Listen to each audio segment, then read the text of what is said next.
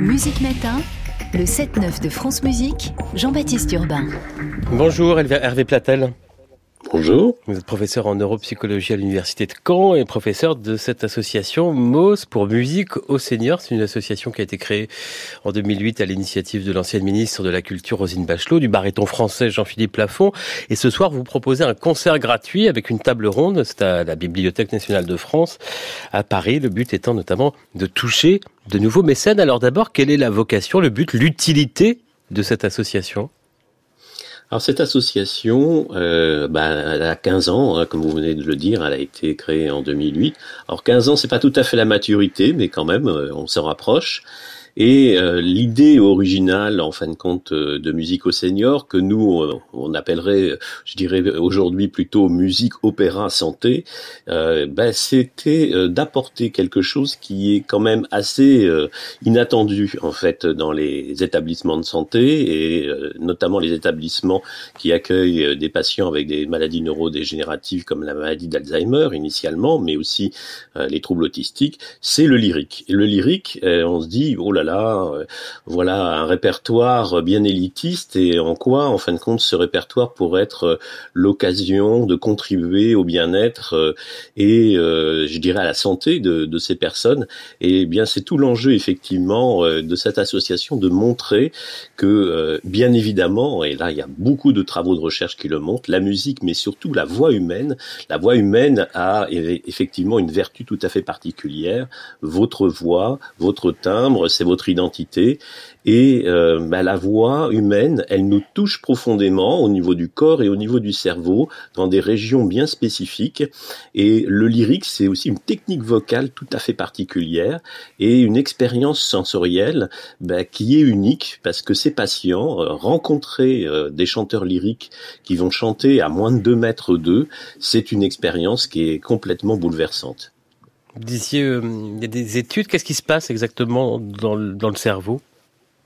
Alors moi, ça fait plus de 20 ans euh, que je fais des travaux euh, en neuropsychologie, utilisant notamment les techniques de neuroimagerie cérébrale pour mieux comprendre quels sont les mécanismes qui peuvent expliquer que la musique, on puisse s'appuyer dessus, donc d'un point de vue thérapeutique. Alors, en fait, il y a, plusieurs choses. La première chose, c'est que euh, la musique euh, est un flux sonore qui va capter euh, notre corps et notre système nerveux de manière assez automatique.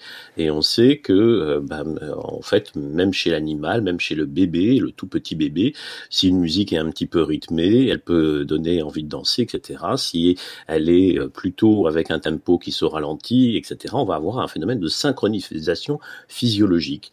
Mais surtout, auprès de ces personnes, en fin de compte, avec des handicaps cognitifs, la, la remarque qui peut être faite, c'est que quand on regarde dans le cerveau ce qui se passe à l'écoute de la musique, euh, eh bien, on voit que euh, bah, la musique envahit le cerveau de manière beaucoup plus large qu'on ne l'aurait imaginé euh, initialement. C'est-à-dire que dans votre cerveau, il n'y a pas juste une petite région qui serait un centre cérébral de la musique, mais en fait, au-delà de vos régions auditives, il y a plein de régions du cerveau qui participent à cette écoute. Il y a les régions motrices, hein, puisque la musique peut vous donner envie de danser, mais même les régions visuelles même si vous avez les yeux fermés, et euh, les régions de la mémoire en particulier, nous on l'a bien montré dans notre laboratoire.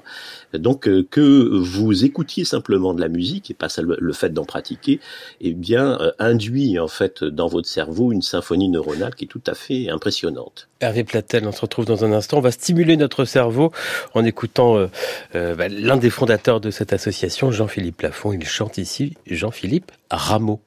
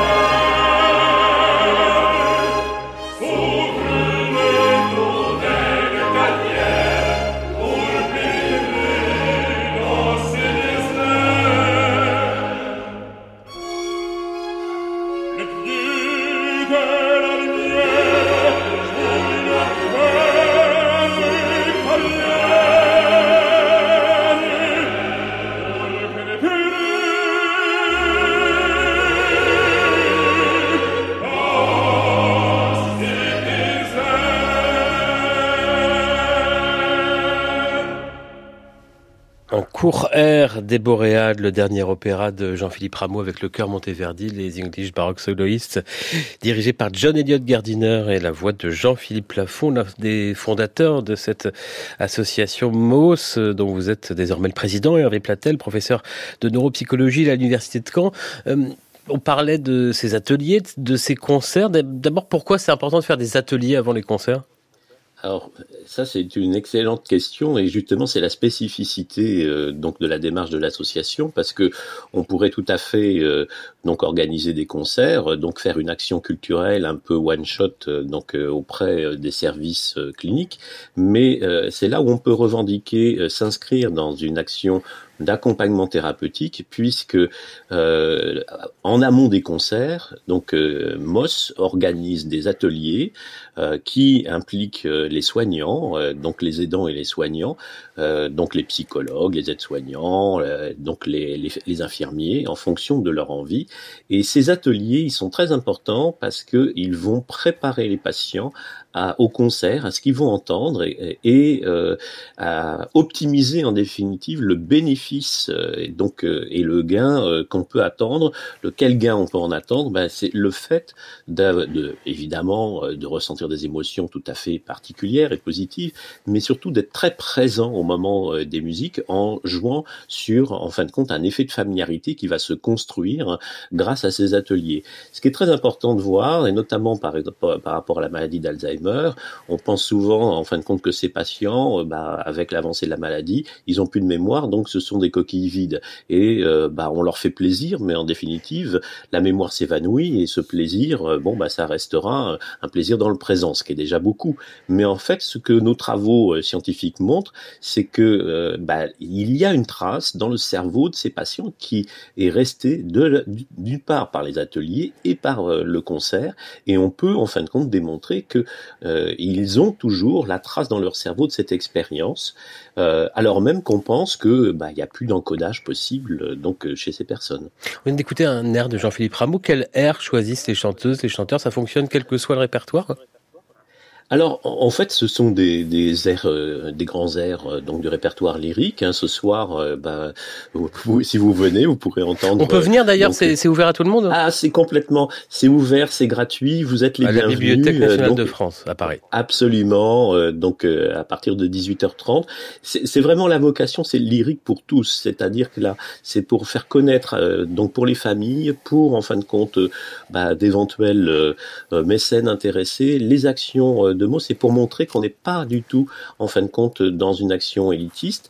Alors, par contre, ce qu'on veut, c'est évidemment euh, l'excellence au niveau musical. Et tous les chanteurs, les chanteuses que vous allez euh, donc euh, entendre ce soir, eh bien, ce sont bah, des, des, chanteurs lyriques de très haut niveau. Ils, passent une audition. Nous, nous faisons passer une audition à Mos. Ce sont la plupart des jeunes chanteurs qui sortent donc du CNSM et qui, pour eux, c'est très important aussi ces chanteurs parce que, en fait, c'est une action de médiation euh, donc et de solidarité euh, auprès de donc de populations empêchées et euh, je dirais c'est une expérience qu'ils revendiquent comme étant une expérience extrêmement formatrice. Rendez-vous ce soir à la Bibliothèque nationale de France à Paris pour ce concert, cette table ronde. Merci Hervé Platel, président de cette association, professeur de neuropsychologie à l'Université de Caen. Donc vous cherchez des mécènes. On peut donner quand même si on n'est pas mécène Bien sûr, bien sûr. Sur le site de Moss.